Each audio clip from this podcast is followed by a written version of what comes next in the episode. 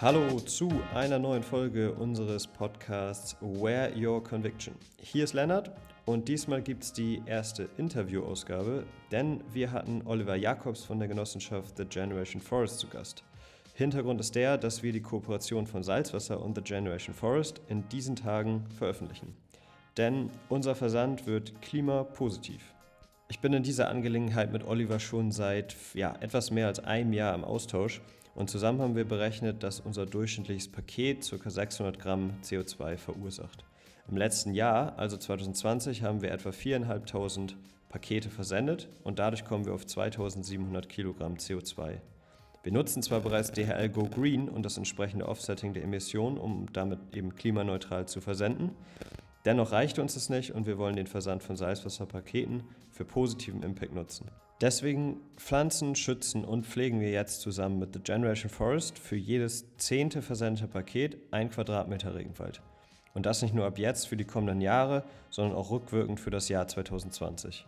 So konnten wir mit unserem ersten Genossenschaftsanteil bereits 500 Quadratmeter Regenwald schützen und aufforsten. Von Beginn an leiten wir Teile unserer Verkaufserlöse als Spende weiter in Projekte, die sich fokussiert haben auf den Schutz von marinen Ökosystemen und dennoch wollen wir jetzt diese unternehmerische Aktivität des Versands, denn wir sind ja hauptsächlich online aktiv, eben für positiven Impact nutzen.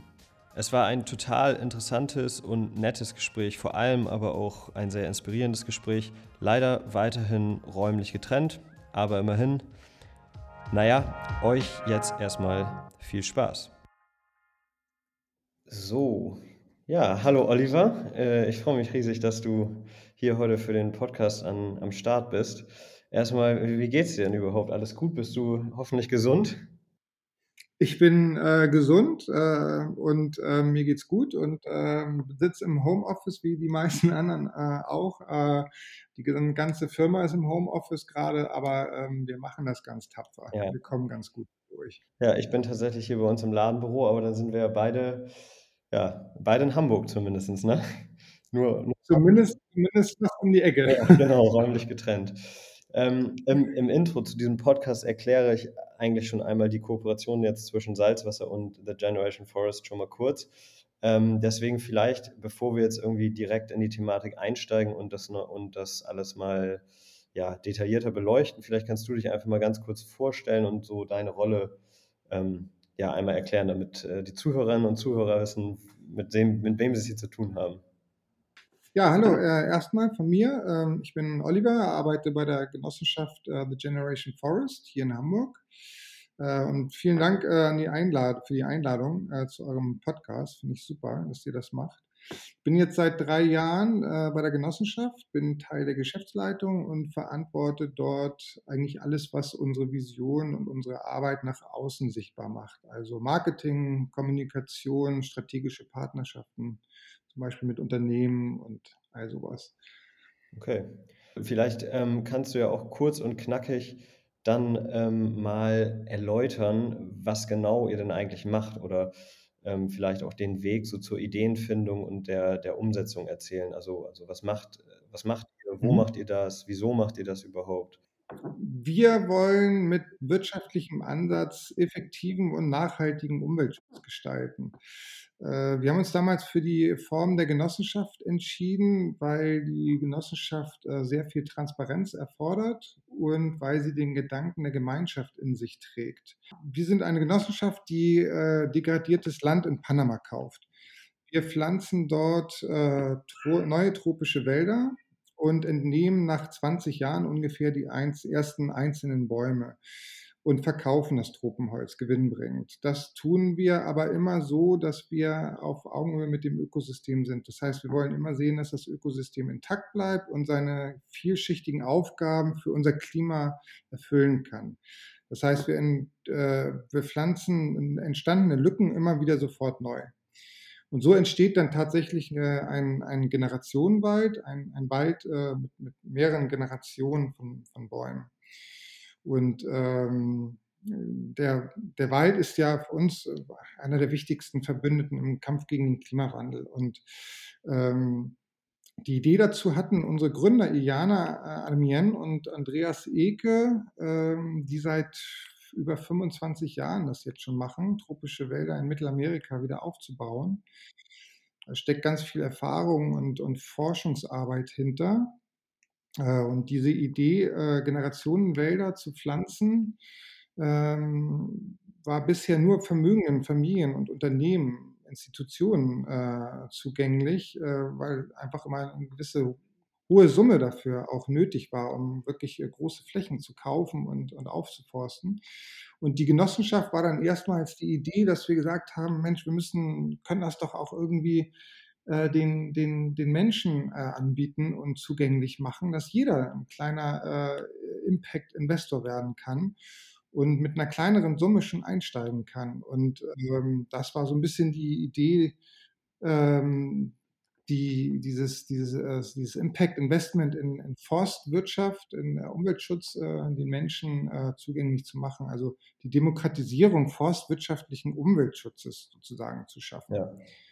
Und ähm, wieso ähm, ist es sozusagen Mittelamerika oder Panama? Also warum speziell das oder, oder der Ort da? Also unsere Gründerin Jana Anmien und Andreas Eke, die leben in Panama, die haben das dort aufgebaut. Dort ist auch ihr Forstbetrieb, äh, der heißt Futuro Forestal, mit dem wir auch zusammenarbeiten. Ähm, Panama ist, äh, ist wichtig, weil äh, dort zwei Drittel der Fläche bereits äh, abgeholzt wurde. Okay.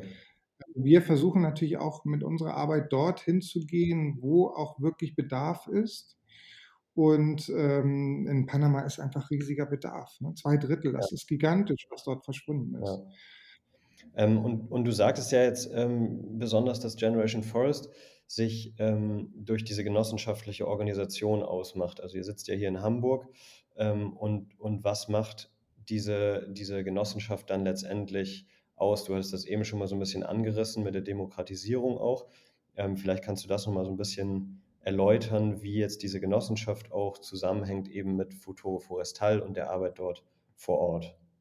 Und da in dem, in dem, vielleicht in dem Zusammenhang auch so ein bisschen darauf eingehen, wie viel ja, Mitglieder haben, habt ihr jetzt gerade in der Genossenschaft? Vielleicht auch ein bisschen auf das Kapital eingehen, was bisher eben eingezahlt wurde und, und wie viel Land ihr damit ähm, ja schon schützen konntet. Also wir haben eine Form gesucht, äh, in der nicht das einzelne Kapital ausschlaggebend ist, sondern in der eine Gemeinschaft äh, auf Augenhöhe wichtig ist, in der alle gleichgestellt sind und auch gleichberechtigt sind. Ähm, wir, haben, wir wissen, dass wir die globalen Klimaprobleme nicht allein lösen können, sondern nur gemeinsam. Und die Genossenschaft ist eigentlich Ausdruck dieser Haltung. Also unsere Haltung äh, zu sagen, dass nicht individuelle Interessen äh, zum Ziel führen, sondern äh, nur das gemeinschaftliche Handeln. Insofern bieten wir jedem äh, Menschen auf der ganzen Welt die Möglichkeit, bei uns Mitglied zu werden und gegen einen relativ geringen Betrag äh, in, den, äh, in die nachhaltige Aufforstung von Regenwäldern zu investieren und damit gleichzeitig langfristigen Umweltschutz zu betreiben. Das ging mir schon genau in die richtige Richtung. Ähm, nur nochmal, wie viel, ähm, genau, kannst du grob sagen, wie viele Mitglieder ihr aktuell habt in der Genossenschaft? Wir, äh, als ich damals vor, vor drei Jahren angefangen habe, da waren wir gerade mal 100 Mitglieder und äh, ich weiß noch, äh, wir haben uns wahnsinnig gefreut über diesen Moment, als wir das 100. Mitglied äh, hatten. Ähm, das war, wie gesagt, vor drei Jahren. Die Genossenschaft gibt es seit 2016. Und wir sind jetzt äh, eine recht starke Community geworden mit über 3000 Mitgliedern. Wir konnten äh, über 11 Millionen Euro äh, Genossenschaftskapital sammeln und haben bisher schon äh, knapp 500 Hektar tropischen Wald äh, wieder aufgeforstet und geschützt. Okay. Und ähm, Siehst du dann, siehst du dann Vorteil, zu, also im wirtschaftlichen ähm, Bereich jetzt sozusagen, entgegen einer rein spendenbasierten Organisation? Also ähm, du hast ja auch Impact Investment angesprochen, du hattest auch schon mal angerissen, ähm, dass es auch dazu kommen wird oder kommen soll, dass eben entsprechende Bäume auch ähm, teilweise eben gefällt werden, rausgezogen werden, um dann eben eine gewisse Rendite zu erzielen. Ähm, Kannst du da einen Vorteil sehen oder auch erläutern vielleicht so ein bisschen? Ja, Also ich finde beide Organisationsformen äh, total spannend. Ähm, ich finde, äh, spendenbasierte Organisationen machen ganz fantastische Arbeit, haben auch eine sehr große Tradition in Deutschland, ähnlich wie auch Genossenschaften übrigens. Der Vorteil an unserer Arbeit ist natürlich, dass wir neben dem Schutz äh, und der Wiederaufforstung der Wälder auch noch einen ganzheitlichen Ansatz verfolgen, zu sagen, wenn wir den Wäldern, dadurch, dass wir mit ihnen arbeiten und wirtschaftlich arbeiten äh, und Geld verdienen, dem Wald auch wieder einen Wert geben. Das heißt, wir geben ja dem Wald und dem Tropenholz wieder einen Wert. Wenn wir das schaffen, diese, diese Alternative auch global den Menschen zugänglich zu machen und andere davon zu überzeugen, dass sie äh, uns äh, nachahmen, dann können wir tatsächlich äh, global die Abholzung äh, zumindest äh, äh, vielleicht stoppen oder sogar irgendwann wieder rückgängig machen. Das große Problem sind oft eben die Landbesitzer selber. Und das sind gar nicht mal so unbedingt die großen Konzerne, sondern oftmals die, die Landbesitzer selber, die Bauern und so weiter, die einfach diesen, diesen Druck haben, dass sie eben halt mit ihrem Land Geld verdienen müssen für ihre Familien. Und äh, dann ist das naheliegendste immer der, der Vieh, die Viehwirtschaft. Ne? Mhm. Und, äh, oder das, der Sojaanbau zum Beispiel ne? oder Palmöl. Aber vielfach ist es eben die Viehwirtschaft. Und das bringt den Leuten das Geld. Und äh, es fehlt einfach das Wissen, äh, dass man eben mit Wald auch Geld verdienen kann und trotzdem den Wald äh, nachhaltig schützen kann, sodass er seine Aufgaben für das Klima und die Umwelt gut erfüllen kann. Und das wollen wir den Menschen auch äh, beibringen. Dadurch, dass wir eben diesen, den Leuten äh, vor Ort auch erklären, äh, ehrenamtlich erklären, äh, dass du mit deinem Wald auch Geld verdienen kannst, äh, finden wir Nachahmer und überzeugen äh, mittlerweile recht viele Landbesitzer vor Ort auch Generationenwälder zu pflanzen und dann von dem Holzverkauf zu leben, mhm. anstatt alles abzuholzen und Viehwirtschaft zu betreiben. Ja, ja super spannend. Ähm total interessant irgendwie zu sehen, dass ihr da auch so einen ganzheitlichen Ansatz äh, dabei verfolgt. Das erinnert mich so ein bisschen an, sag ich mal, Projekte, die wir mit der Marke Salzwasser oder dem dazugehörigen Verein auch so unterstützt haben, ähm, weil wir da eben auch immer auf der Suche sind oder waren nach so ganzheitlichen Projekten, die vor allem dann eben auch die, die einheimischen indigenen Völker einbinden und ähm, eben viel langfristiger das Ganze Projekt sehen als, sage ich mal, in Anführungszeichen nur diese erste Pflanz- oder Aufforstungsaktion. Ähm, das bringt mich so ein bisschen zu der Kooperation auch zwischen uns jetzt. Wir haben ja ähm, über den Vertrieb von Kleidung äh, leiten wir Spenden weiter in den gleichnamigen Verein. Da haben wir zuletzt auch zum Beispiel ein, ein Mangrovenprojekt unterstützt. Ähm, und da haben wir so diesen Slogan dafür gehabt, das sind ja die Regenwälder der Meere so. Und genau gleich sehen wir jetzt eigentlich so ein bisschen Generation Forest. Das sind ja eigentlich so die Mangroven der Länder sozusagen.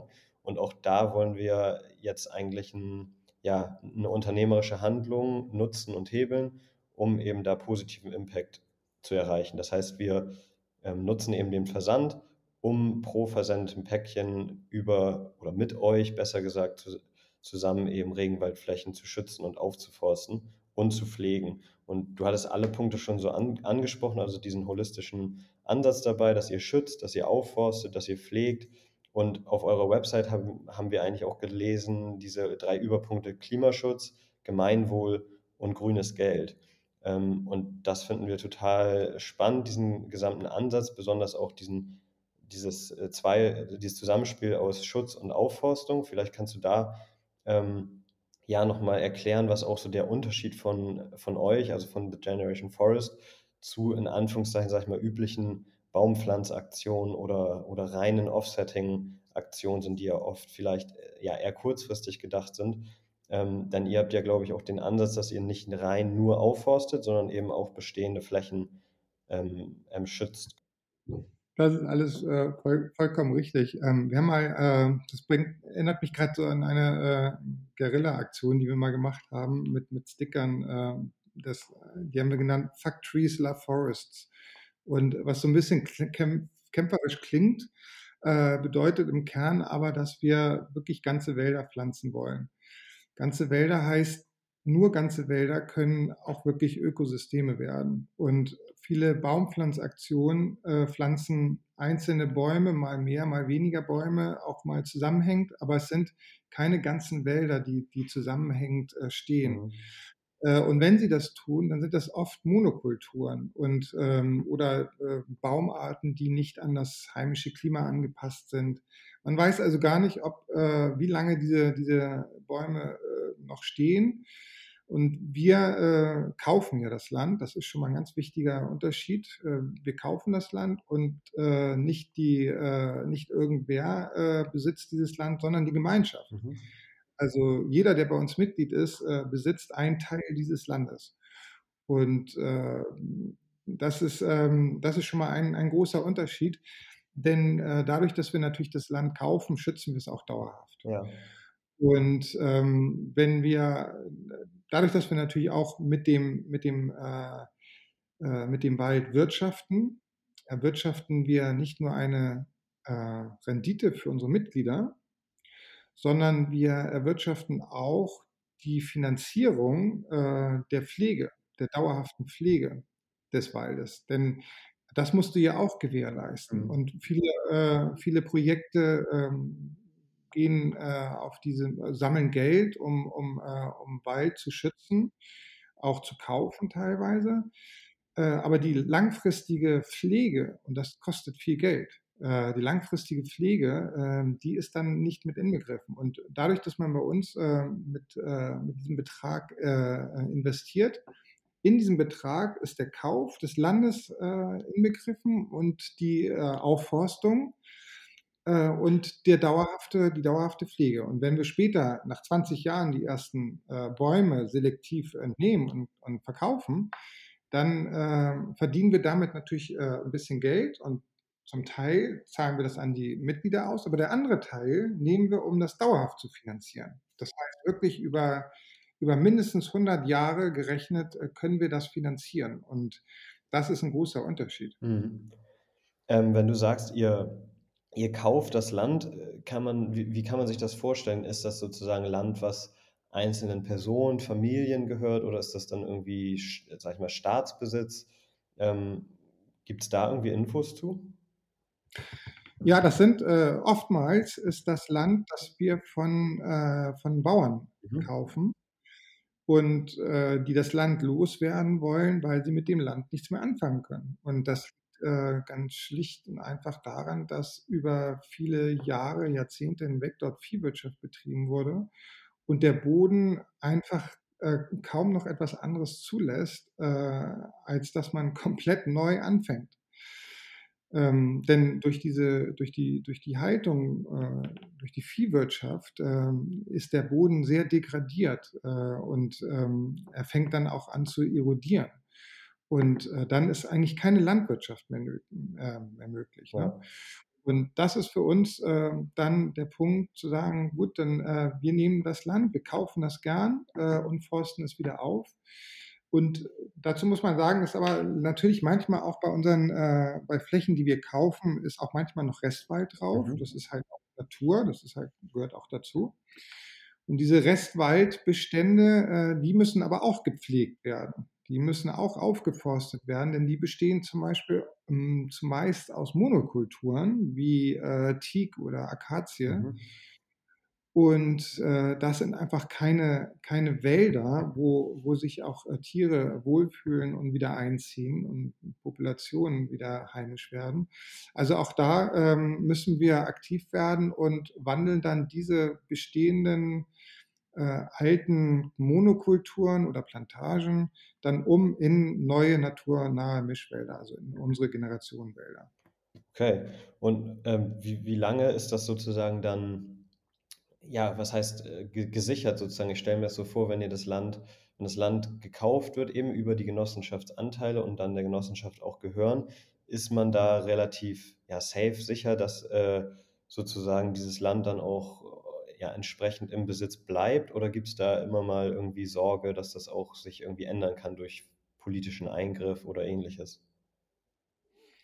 Also äh, wir besitzen das Land und äh, das ist gut dadurch geschützt, dass wir eine Gemeinschaft sind. Also man müsste schon wirklich, äh, dass alle Mitglieder sich äh, gemeinsam entscheiden, wir wollen das Land jetzt verkaufen. Aber dazu sind wir alle nicht zusammengekommen und das will eigentlich auch kein Mitglied bei uns, denn wir wollen ja Wald schaffen und erhalten. Ähm, politische Unruhen in Ländern, gerade in, in, in äh, Lateinamerika, äh, gibt es natürlich. Panama gehört aber nicht zu den Ländern. Dort ist ein relativ stabiles äh, System die Regierung ist relativ stabil und das liegt auch nicht zuletzt am Panama-Kanal, der auch von internationaler Bedeutung ist. Und Deutschland hat zum Beispiel auch ein Investitionsschutzabkommen mit Panama. Also das ist, da ist Panama schon äh, eine ganz gute, gute Grundlage für uns, ja. dort zu arbeiten. Okay. Und wie viel Fläche entspricht eigentlich so einem Gesellschaftsanteil? Das heißt, wenn ich jetzt einen, einen, einen Genossenschaftsanteil kaufe, äh, was, was unterstütze ich dann damit? Wie, wie viel ist das dann? Mit einem äh, Genossenschaftsanteil äh, kaufst und pflanzt und äh, forstest du Land äh, in, in, der Größe von 500 Quadratmetern auf. Und wie viel CO2 kann durch, durch einen genossenschaftlichen Anteil, also durch diese 500 Quadratmeter aufgeforsteten und geschützten Regenwald, äh, gespeichert werden? Mit jedem Anteil äh, forstest du 500 Quadratmeter Regenwald auf und speicherst jährlich 0,7 Tonnen CO2 dauerhaft ein. Okay, also 700 Kilogramm genau. CO2 letztendlich. Und wenn jetzt ich diese 500 Quadratmeter sehe, kann man da irgendwie sagen, wie die, wie die Ratio sozusagen ist, wie das Verhältnis ist von Schutz zu Aufforstung? Also, weil du hast ja eben schon gesagt, es gibt manchmal dann eben Bereiche, die die werden, ähm, die, da ist schon Wald drauf, der trotzdem nochmal wieder aufgeforstet werden muss in gewisser Weise. Kann man da irgendwas zu sagen, wie so dieses Verhältnis ist zwischen Flächen, wo schon Wald ist, zu wirklich brachen Flächen, die, die irgendwie ehemals für Viehwirtschaft äh, genutzt wurden? Also wir versuchen natürlich immer so viel Wald wie möglich zu pflanzen. Und äh, deswegen ist unser, unser Ziel natürlich immer, äh, Flächen zu finden, die so wenig wie möglich Wald haben, weil wir dadurch natürlich den größten Impact haben. Aber Natur ist Natur und äh, manchmal ergeben sich auch äh, die Möglichkeiten, Land zu kaufen, wo dann einfach schon mal ein Restwald draufsteht. Das sind ja meistens auch Monokulturen, die wir dann ja auch umwandeln. Aber so im Schnitt ähm, ist es, äh, würde ich das Verhältnis so auf ein Viertel Restwald und drei Viertel äh, neu gepflanzten Wald äh, beziffern. Was man sagen kann, ist, dass ähm, mit 500 Quadratmetern äh, Wald pflanzen wir äh, ungefähr fünf, äh, 40 Bäume. Okay. Und das ist weniger, als man bei sogenannten Baumpflanzaktionen äh, pflanzt. Wie gesagt, aber bei uns ist der Preis des Landes da drin äh, und äh, die dauerhafte Pflege. Und dadurch ist das bei uns einfach ein bisschen teurer. Mhm. Aber äh, dadurch ist es auch wirklich äh, gewährleistet, äh, dass, die, dass die Wälder auch in 100 Jahren noch stehen. Und es gibt auch viele, viele Unwägbarkeiten auf dem Weg dorthin. Es gibt Schädlingsbefall, es gibt Stürme, es gibt äh, ja. Äh, das Risiko des Feuers. Und all so etwas, ähm, da, da, haben wir uns darauf eingerichtet und sehr viel Erfahrung damit, all sowas zu verhindern. Durch äh, Schutzschneisen, die vor Feuer schützen, durch äh, regelmäßige Kontrolle und Pflege der Bäume, ja. dass kein Schädlingsbefall äh, ist, ähm, dass die Bäume keine Krankheiten haben. Wir nehmen Bäume raus, wenn sie ab einem bestimmten Alter, äh, wenn sie schon, schon groß sind. Das heißt, auch solche Bäume, die zum Beispiel gefährdet sind, äh, durch Sturm äh, umzufallen, die werden vorher entnommen. Und der tolle Vorteil ist ja, wenn wir Bäume entnehmen, dann speichern wir das CO2 ja dauerhaft ein. Ja. Das heißt, normalerweise würde ein Baum umfallen, äh, dann würde er verrotten und dann würde er CO2 äh, zum bestimmten Teil wieder freisetzen. Und dadurch, dass wir die Bäume aber immer äh, entnehmen, bevor sie zu, in den Zustand kommen, dass sie fallen und, äh, und, und, und zerrotten, schaffen wir es, das CO2 dauerhaft in, äh, in neue äh, Produkte einzubinden. Wenn aus dem Baum ein ein, ein Möbelstück wird zum Beispiel, ist das dauerhaft eingebunden. Okay, das ist ja auch wichtig zu wissen, sich das mal vor Augen zu führen, dass, sag ich mal, das CO2 an sich eben vor allem freigegeben wird, wenn gerodet wird im Sinne von eben ab, äh, Abbrennen oder, oder eben Verrottung ähm, sozusagen anstoßen. Ne? Genau, also ähm, tatsächlich, ähm, das meiste CO2 wird natürlich äh, freigesetzt, wenn, wenn die Wälder brennen. Und diese Brandrodung, die hast du auch heute noch. Vielfach in, in Brasilien, wir kennen die Bilder aus Brasilien, äh, dort äh, Millionen von Hektar Wald äh, in, in, Flammen aufgehen und gigantische äh, Mengen an CO2 freisetzen. Aber auch wenn der Wald äh, natürlich äh, altert, findet auch wieder eine Rückgabe von CO2 statt zu gewissem Maße. Ne? Ja. Und insofern ähm, kann man sagen, dass äh, die Generationenwälder schon dort ein bisschen besser aufgestellt sind als sogar der Naturwald, weil wir eben diese, diese äh, Bäume eben äh, zeitnah dann entfernen und einem neuen Zweck zuführen. Ja, ja, auf jeden Fall. Und wie äh, zu dem Schutzgebiet nochmal, ähm, ist das sozusagen so, dass ihr immer, ihr habt jetzt einen bestimmten Bereich ähm, und dann guckt ihr, ob ihr das Land direkt daneben findet oder ist es schon so, dass ihr bestimmte Bereiche eben seht und dann äh, sagt, okay, jetzt haben wir in dem Bereich was, in dem Bereich was, ähm, sodass es mehr so ein bisschen verteilt ist, die Gebiete, oder ist es ein großes Schutzgebiet, was, was jeweils immer um die Genossenschaftsanteile etc. vergrößert wird? Wir sind äh, momentan in zwei Gebieten tätig und das eine ist äh, in Colón, das ist äh, direkt am Panama-Kanal. Das ist dort besonders wichtig, weil der Panama-Kanal eben einer starken Urbanisierung ausgesetzt ist. Das heißt, äh, äh, am Kanal selbst äh, werden immer mehr äh, äh, Städte gebaut, es wird immer mehr bebaut, der Boden wird versiegelt, äh, Bäume werden, werden abgeholzt, um eben dieses Wachstum der, der Bevölkerung zu ermöglichen. Und das ist ein Riesenproblem, weil natürlich ähm, der, der Panama-Kanal ein, ein, ein Süßwasserträger äh, ist und äh, Wasser aus, äh, aus den umliegenden Gebieten zieht, um sein Niveau zu halten, der das wichtig ist für den, für den, äh, für den internationalen äh, Schifffahrtsverkehr. Ja. Und es ist mittlerweile so, wenn je mehr Wälder äh, um, die, äh, um den Panama-Kanal herum verschwinden, desto geringer ist auch äh, der Wasserhaushalt der äh, umliegenden Gebiete. Das heißt, es kommt weniger Wasser in den Panama-Kanal. Es gibt ganz oft Situationen, wo, wo die, äh, der Kanal tatsächlich nicht äh, die nötige Wasserhöhe hat und dann für, für ein paar Tage gesperrt ist für den, für den Schiffsverkehr. Und äh, wir haben gerade gesehen, äh, äh, äh, was war das, Suezkanal, ja.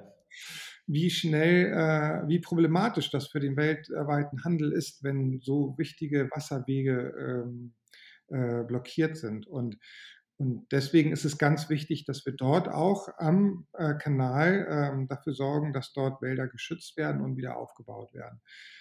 Der andere, das andere Gebiet, das wir haben, das ist im Darien, das ist im Osten Panamas, äh, Richtung äh, Kolumbien. Und dort versuchen wir tatsächlich alle Flächen, die wir kaufen, miteinander zu verbinden. Denn ähm, was wir nicht wollen, ist, dass wir überall einzelne isolierte sage ich mal, Satellitenwälder schaffen, sondern äh, natürlich den Effekt haben, je mehr Wälder wir zusammenlegen, je mehr Flächen wir zusammenlegen, desto größer ist auch der Artenaustausch. Und ähm, wir haben zum Beispiel bei uns in den Gebieten den Jaguar wieder gesichtet. Ähm, das sind einfach Populationen oder Tiere, die sich einfach nicht in, in, in Gebiete äh, trauen, wenn das Gebiet nicht ausreichend groß ist. Und äh, der Artenaustausch ist ein ganz wichtiger Teil unserer Arbeit. Denn wenn wir das nicht gewährleisten, dann können wir auch die, die, die dringend benötigte Biodiversität äh, nicht wieder aufbauen. Äh, und unsere Wälder sind Biodiversität und CO2-Speicherung äh, in einem. Denn ähm, sonst werden wir den Klimawandel nicht, nicht stoppen können. Das heißt, wir versuchen immer die Länder, die Gebiete zusammenzulegen, um groß zu wachsen und äh, das versuchen wir mit unseren eigenen Gebieten. Das machen wir aber auch zum Beispiel, dass wir versuchen, unsere Gebiete an äh, Naturschutzgebiete, also ausgewiesene Naturschutzgebiete äh, Panamas zu legen und an äh, indigene äh, äh, Länder. Ja. Wir arbeiten viel mit indigenen Bevölkerungsgruppen zusammen und auch dort, äh, die, also die indigenen Gruppen sind auch sehr daran interessiert, Wälder zu erhalten. Die haben ja die Haltung Wäldern gegenüber, dass sie sagen, äh, wir nehmen nur das aus den Wäldern raus, Ja. was wir wirklich benötigen äh, und mehr nicht. Und äh, wir sind da sehr mit der lokalen Bevölkerung, mit der, mit, mit der indigenen Bevölkerung auf, auf Augenhöhe und haben ein gleiches Ziel. Und das wollen wir dadurch vergrößern, dass wir unsere, unsere Gebiete auch zusammenlegen. Ja. Ja, total, total gut dieser Ansatz, glaube ich. Ich habe letztens eine Doku tatsächlich irgendwie gesehen. Ich glaube, es war der ehemalige Gründer von, von The North Face, dieser Outdoor-Marke, ähm, der auch nämlich so verschiedene, ich glaube in Chile war es, äh, verschiedene Naturschutzgebiete eben aufgekauft hat und die dann ultimativ dann irgendwann eben zusammengelegt hat und der chilenischen Regierung geschenkt hat sozusagen wieder mit dem, mit der Bedingung, dass die eben Naturschutzgebiet sein müssen für Ewigkeiten und dass das immer in einem bestimmten Prozentsatz auch erweitert wird. Deswegen hat mich das so im Vorhinein des Podcasts so, ja, so auf die Idee auch gebracht, ob, ob das eben auch euer Ziel ist, wirklich diese Flächen genau so auszudehnen, dass sie im besten Fall dann irgendwann sich, sich treffen und dann eben immer größer als eine große Fläche werden. Ähm, von daher also sehr interessant. Das bringt mich ansonsten nochmal zu der Biodiversität, die du eben auch schon angesprochen hast mit dem Jaguar. Ich glaube, das hatten wir. Wir haben ja das erste Mal, glaube ich, im November 2019, glaube ich, schon gesprochen, ähm, wo das ja schon ein Thema war bei uns. Und da hattest du mir äh, schon von dem, ja, vom Jaguar eigentlich erzählt. Das war ja, glaube ich, für euch auch ein ganz besonderer Moment, glaube ich, irgendwie, als die Info kam, oder? Ja, das war, äh, das war, wir haben das wirklich gefeiert. Das muss man sich so vorstellen, dass der, der Jaguar, der steht ja, ähm, äh, das ist ja ein mächtiges Raubtier und es steht ja äh, so an der Spitze der, der Nahrungskette. Und ähm, man kann wirklich ruhigen Gewissens sagen, wenn der Jaguar wieder zurück ist, dann haben wir alles richtig gemacht. Ja. Ähm, denn, denn diese Raubkatze braucht einen, einen unheimlich großen Korridor, um sich äh, wieder irgendwo hinzutrauen und er kommt auch nur dann, wenn auch schon genügend andere Tiere dort sind, äh, die er auch zum Beispiel äh, fressen kann. Und ähm, das ist alles dort schon gegeben und das hat uns wahnsinnig stolz gemacht. Also da waren wir wirklich, äh, das haben wir richtig abgefeiert, dass der da in, in unsere Kamera-Trap äh, gelaufen ist. Das war spannend. Wir haben viele, viele Tierarten, die zurückgekommen sind. Unzählige Vogel, äh, Vogelarten, äh, Insekten. Ganz besonders äh, äh, zahlreich äh, ist die, sind die Brüllaffen bei uns in den mhm. Wäldern tatsächlich, die, äh, die sich dort wieder wahnsinnig wohlfühlen. Und das ist auch wirklich ähm, einfach ein tolles Gefühl, wenn du weißt, äh, äh, dass du mit, mit so 3000 tollen Menschen etwas geschaffen hast, was wirklich wieder die, die Natur zurückbaut und, und den, den Tieren wieder ein Zuhause gibt, anstatt es ja den, den, den Tieren wegzunehmen und alles, äh, den Lebensraum zu zerstören, sondern ja. wieder aufzubauen und, und, und dabei zu helfen. Das ist äh, ganz, ganz toll. Ja, ich finde ich es vor allem irgendwie krass, man hat ja äh, irgendwie auch auf dem Schirm, dass eben diese Problematik Klimawandel oder Klimakrise letztendlich ja auch ähm, so präsent ist und gleichzeitig hat man jetzt akut irgendwie gerade eine Pandemie, irgendwie Corona und dann gibt es eben den Klimawandel da noch, der noch eben noch viel härter wahrscheinlich kommen wird und dahinter dann auch nochmal diese, dieses große Problem einfach von, von einer schwindenden Biodiversität letztendlich auch. Und ich glaube, das ähm, schließt ja auch so ein bisschen, auf eurer Website nennt ihr auch den Dilution-Effekt, also letztendlich der ja besagt, dass eben, wenn, wenn Lebensraum so extrem zurückgeht von solchen Tieren, dass das eben ähm, Pandemien oder auch Zoonosen, wie wir sie jetzt eigentlich ja, ja auf, auf perfekte Art und Weise sozusagen äh, vorgeführt bekommen, dass das ja eigentlich begünstigt wird dadurch. Also das muss ja eigentlich nochmal mehr ähm, Anreiz sein, nicht nur in Anführungszeichen an, an das CO2-Speichern zu denken, sondern eigentlich, wie du es ja auch schon beschreibst, darüber hinaus ja auch an Biodiversität vor allem, an an Lebensräume, wo, wo Menschen eigentlich ja gar nichts so zu suchen haben. Das finde ich äh, irgendwie sehr passend zu der aktuellen Situation hier. Ja, das stimmt. Ähm, wobei es gibt natürlich, das muss man fairerweise immer sagen, es gibt ganz unterschiedliche wissenschaftliche Haltungen zu dem Thema Zoonosen. Und ähm, ich glaube, das ist auch noch gar nicht so richtig ausreichend erforscht, um das ganz sicher sagen zu können. Und deswegen ähm, versuchen wir das auch immer so ein bisschen vorsichtig zu betrachten. Aber Fakt ist natürlich, äh, die Lebensräume der, der verschiedenen Populationen, der verschiedenen Arten werden massiv kleiner. Ja. Wenn wir so weitermachen wie bisher, dann äh, zerstören wir so viel Lebensraum, dass äh, einfach der, äh, die Distanz, die natürliche Distanz zwischen, zwischen Mensch und Tier einfach immer geringer wird. Und natürlich, wenn, wenn, äh, wenn, äh, wenn, wenn diese Nähe immer größer wird, äh, dann, dann ist natürlich die Gefahr, dass, äh, dass bestimmte Viren auf die Menschen überspringen, natürlich deutlich größer. Das sind Momente, wo wir es uns nicht leichter machen. Ja, super spannend. Ich würde jetzt noch mal auf den Punkt kommen, weswegen wir das ja vor allem auch so ähm, uns jetzt äh, ja als nächstes Projekt mit äh, rangeholt haben sozusagen. Und zwar geht es da ja vor allem um CO2-Kompensierung letztendlich, also um diesen Punkt CO2 und wie gestalten wir unseren Versand nochmal so, dass wir ähm, da eben auch einen positiven Impact mit haben können. Intern haben wir uns da schon so in Recherchen und uns in der Vorarbeit für die Veröffentlichung dieser Kooperation auch so gefragt, wie genau oder was heißt wie genau, aber wie, wie wird diese CO2-Kompensierung grob berechnet sozusagen?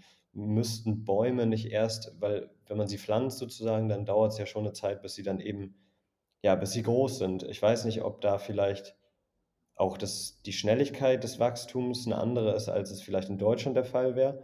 Ähm, aber vielleicht kannst du da nochmal zu erzählen, wie ihr da genau rangeht an diese Berechnung äh, CO2.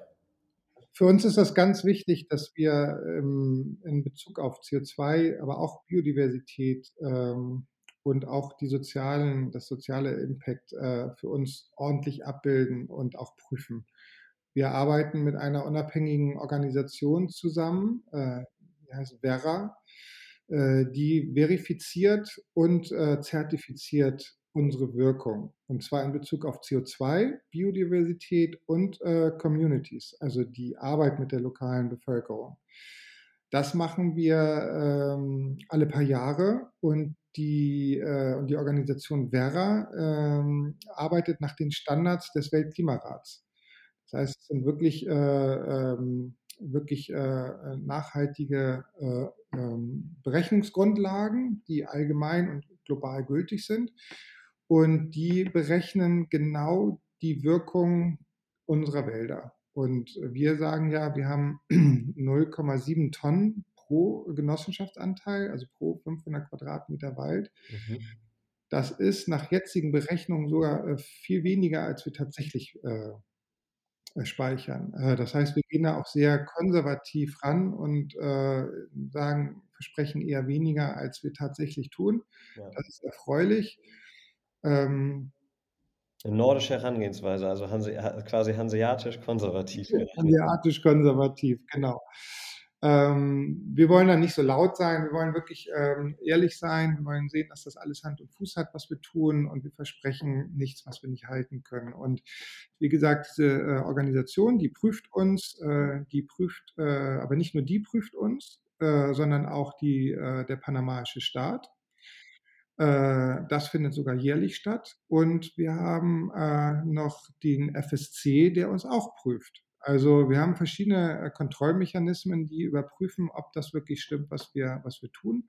Dazu gehört zum Beispiel, dass wir jeden einzelnen Baum, der gepflanzt wird, vermerken, dass jeder einzelne Baum überprüft wird, äh, gepflegt wird, äh, nachvollzogen wird, welcher Baum wird entnommen, welcher wird neu gepflanzt, wie sind die Abstände zwischen den Bäumen, äh, wie sind die Durchmesser, wie ist das Wachstum und so weiter. Also es ist eigentlich wirklich, wir kontrollieren wirklich alles, dass alles wirklich seinen, seinen, seinen rechten Weg geht. Ja.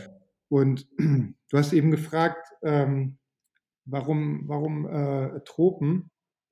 Das ist tatsächlich ein ganz, ganz, äh, ganz, großer, äh, ganz großer Unterschied zu, zu äh, Wäldern in Deutschland.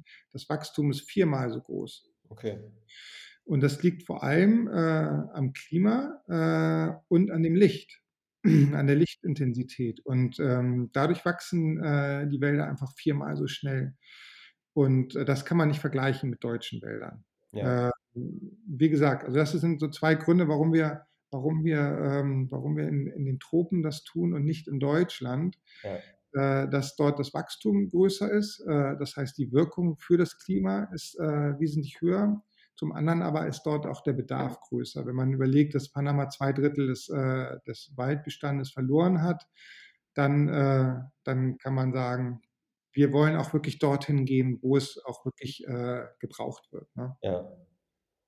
Ja, perfekt. Also wir haben, glaube ich, echt gut diesen Punkt, äh, diesen, diesen großen Bereich so äh, Klimaschutz, Biodiversität besprochen.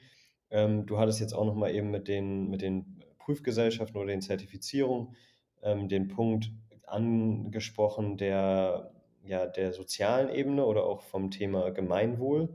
Ähm, sprich, da würde es mir jetzt noch mal so ein bisschen um die ja, Reaktion auch einfach aus der lokalen Bevölkerung gehen. Also wird das insgesamt einfach sehr, sehr gut aufgenommen? Erfahrt ihr da vielleicht auch irgendwie Skepsis teilweise oder sind, sind die Leute sehr ja, positiv, optimistisch gestimmt? Und vor allem dann auch in dem Zusammenhang, ähm, ja, wie genau profitieren ähm, die Bevölkerung davon und spricht sich das vielleicht auch rum da? gibt immer so ein, äh, also es gab eine Zeit lang äh, sicherlich so ein paar äh, Stimmen, die dann sich gefragt haben, ach Mensch, das ist ja jetzt so eine deutsche Genossenschaft, äh, die da mit Kapital kommt und Land kauft und, äh, und dann Land besitzt. Aber äh, die lokale Bevölkerung arbeitet mit uns zusammen und sieht das überhaupt nicht negativ.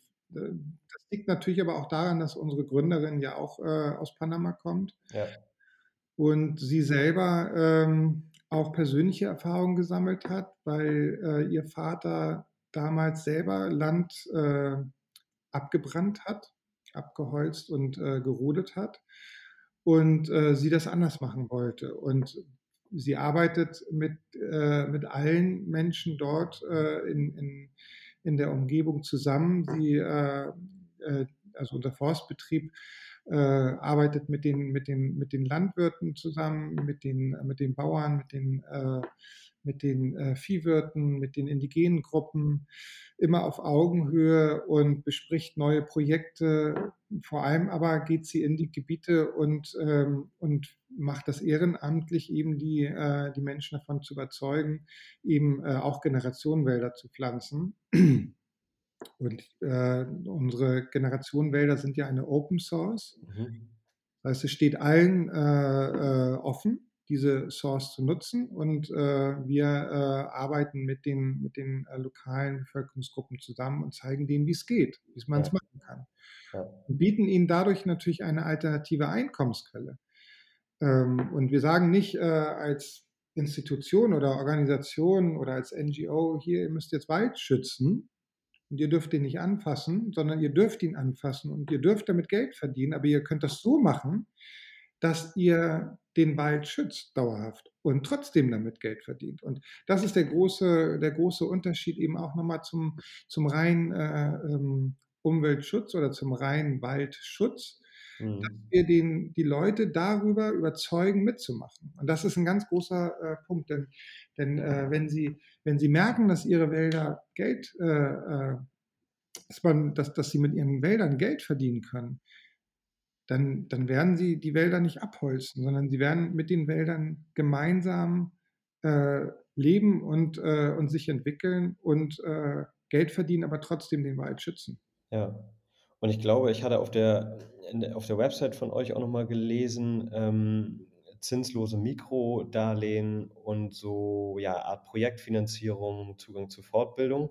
Ähm, ist das weiterhin bei euch auch ein, ein, großes Thema, dass ihr sozusagen über diese direkte, ähm, über diesen direkten Bezug, also die, die Arbeit an und mit dem Wald sozusagen, dass ihr darüber hinaus eben auch noch ähm, Mehrwerte schafft? Ja, ganz wichtig. Das ist äh, also erstmal, ähm, wir zahlen weit über Mindestlohn. Das ist äh, schon mal äh, ganz wichtig. Ähm, wir äh, versuchen so weit wie möglich auch langfristige Arbeitsverträge äh, mit den Mitarbeitern vor Ort äh, zu schließen. Das geht nicht immer, weil natürlich auch im, im, im, Regenwald, wenn du, wenn du, wenn du, wenn Pflanzungs, wenn Pflanzsaison ist, hast du sehr viel mehr Bedarf an Mitarbeitern, ähnlich wie auch in Deutschland in der Landwirtschaft und in anderen Zeiten weniger. aber wir versuchen immer sehr langfristige Verträge äh, zu schließen. Ähm, es ist generell herrscht ganz krasse äh, Landflucht natürlich in, in Panama. Viele Menschen äh, ziehen in die Städte äh, und finden einfach auch äh, keine Arbeit mehr. Und das bieten wir natürlich auch, Arbeitsplätze, aber vor allem versuchen wir auch die, die Familien äh, von jedem Mitarbeiter von uns mit einzubeziehen, indem wir den Kindern äh, oder den, den Ehefrauen äh, versuchen, auch äh, Bildung zukommen zu lassen. Äh, der, ähm, viele, viele Menschen in, in Panama sind auch noch Analphabeten. Äh, wir vermitteln dann äh, Kurse, damit, damit die Menschen schreiben und lesen lernen ähm, und versuchen die Menschen wirklich vor Ort zu unterstützen. Das ist auch ganz, ganz wichtig ähm, und da ist auch unsere Gründerin Iliana äh, ist das ganz, ganz wichtig, dass sie mit den Menschen vor Ort zusammenarbeitet und äh, ihnen auch hilft. Ja, ich glaube, das ist eine super wichtige Komponente, die irgendwie, habe ich immer den Eindruck, bei äh, dann doch vielen Projekten und die dann auch irgendwie teilweise sehr populär sind, da wo die Komponente irgendwie nicht so konsequent mitgedacht wird, ähm, wie jetzt bei The Generation Forest, sicherlich auch durch äh, die Gründerin geprägt. Aber ich glaube, generell sollte das ja, ein sehr, sehr wichtiges Thema sein und bleiben in, in allen Projekten, dass man diese Komponente halt Gemeinwohl und Einbindung von äh, den Bevölkerungen, die in den Orten leben, eben, dass man das mitdenkt. Ich bin ganz sicher, du kannst, äh, der Erfolg eines, ein, ein, einer solchen Unternehmung geht nur mit der lokalen Bevölkerung. Das kannst du nicht äh, an, an den Interessen der Bevölkerung vorbeimachen. Das, ja. ist, ähm, das ist ganz wichtig, dass man da das gemeinsam macht. Und dieser gemeinschaftliche Gedanke, das ist so, so schön an, an daran, dass wir eine Genossenschaft sind, ist eben dieses Gefühl, eine Gemeinschaft zu sein. Und wir sind jetzt mittlerweile 13 Mitarbeiter in Hamburg, die hier sitzen. Und äh, wir fühlen uns äh, mit den Mitarbeitern in Panama äh, äh, wirklich als, als große Familie, denn wir alle arbeiten an dem gleichen Ziel. Und genauso sehen wir alle unsere Mitglieder, dass wir alle gemeinsam eine Gemeinschaft sind und ähm, äh, sind auch ganz stolz, muss ich sagen, auf die, äh, auf die Mitarbeiter vor Ort, die jetzt gerade zum Beispiel äh, trotz dieser äh, Corona-Zeiten äh, wirklich trotzdem in die Wälder gegangen sind, äh, trotzdem dort gearbeitet haben, mit großen Sicherheitsvorkehrungen das getan haben und trotzdem natürlich auch irgendwie ein Risiko für sich auch hatten.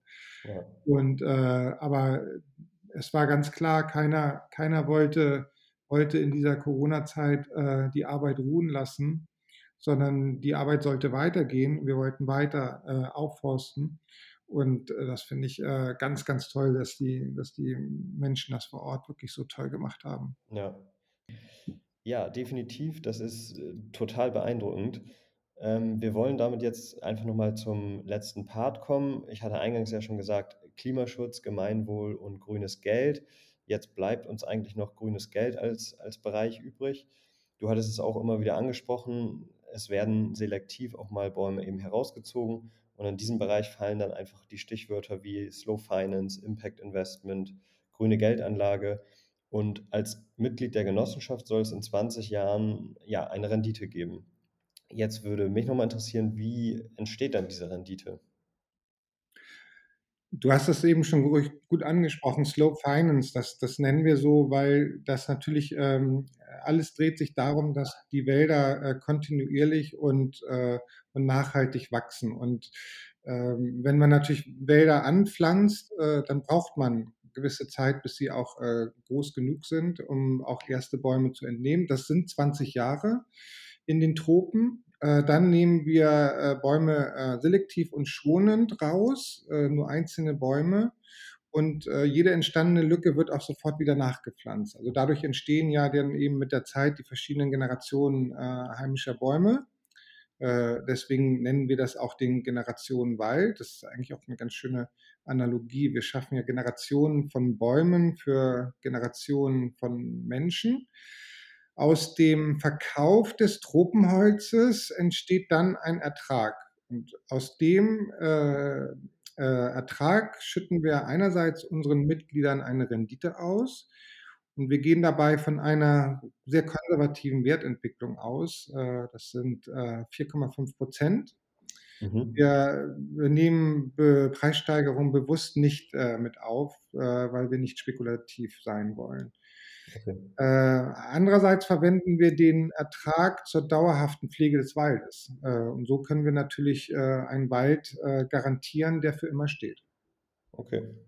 Und fließt auch ein Teil der Rendite irgendwie zu, an die Bevölkerung vor Ort oder werden die letztendlich über dann ja über die Arbeit über die Arbeitsleistung und entsprechende faire Löhne etc. Äh, mit eingebunden? Eine Rendite fließt nicht direkt in die äh, zur lokalen Bevölkerung, aber natürlich dadurch, dass wir Arbeitsplätze schaffen, in Bildungsmaßnahmen investieren, ja. ähm, fließt natürlich immer äh, etwas auch zurück. Und wir geben ja auch viel der lokalen äh, äh Gemeinschaft äh, zurück. Wir machen alles auf Augenhöhe. Und wir investieren viel Zeit äh, ehrenamtlich, äh, die äh, lokale Bevölkerung, äh, eben die Bauern und die, die indigenen Gruppen äh, davon zu überzeugen, eben es uns gleich zu tun und auch Generationenwälder zu pflanzen. Ja, das ist wahrscheinlich äh, für die lokale Bevölkerung da auch nochmal der, ja, die nachhaltigste Lösung sozusagen oder der nachhaltigste ähm, oder langfristig auch sinnvollste Weg. Zu der Rendite nochmal wenn die letztendlich ausgezahlt wird oder wird sie überhaupt ausgezahlt. Deswegen da einfach die Frage, wie wird die verwendet? Steht das im Vorhinein fest oder ähm, wie wird das genutzt? Ähm, ich, die Frage nach dem, was passiert denn mit der Rendite, mit unserem Gewinn, die finde ich ganz spannend. Und äh, das ist ähm, eine gute Frage, aber die wollen wir gar nicht alleine entscheiden, mhm. sondern mit unseren Mitgliedern zu gegebener Zeit. Ähm, klar ist, dass wir äh, einen Teil der, des Gewinns äh, äh, reinvestieren, also äh, oder sagen wir so, die, äh, die dauerhafte Pflege finanzieren. Also damit gewährleisten wir, dass wir den Wald wirklich äh, dauerhaft schützen und pflegen. Und der andere Teil des Gewinns geht ja an die Mitglieder in Form einer Rendite.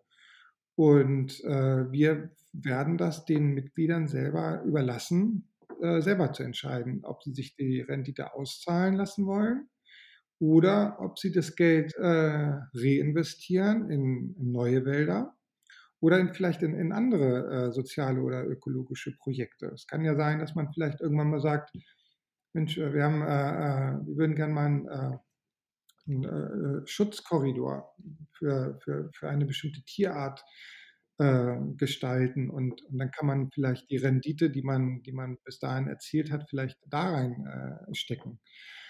Also da gibt es viele Möglichkeiten, aber das entscheiden nicht wir, das sollen die Mitglieder selber entscheiden, was sie mit ihrer Rendite anstellen möchten. Ja, okay.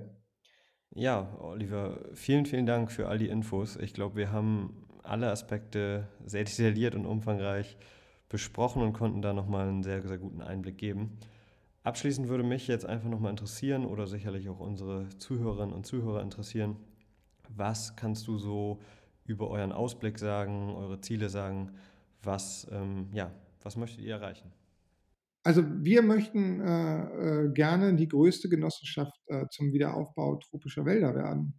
Ähm, und äh, wir wollen darüber hinaus in jedem Fall viele globale Nachahmer finden, weil wir glauben, dass wir dass wir die, die Landnutzungsmodelle, die es derzeit gibt, dringend ändern müssen. Von Viehwirtschaft und Soja- und Palmölanbau hin zu einer nachhaltigen, äh, nach einem, einem nachhaltigen Wirtschaften mit der Natur.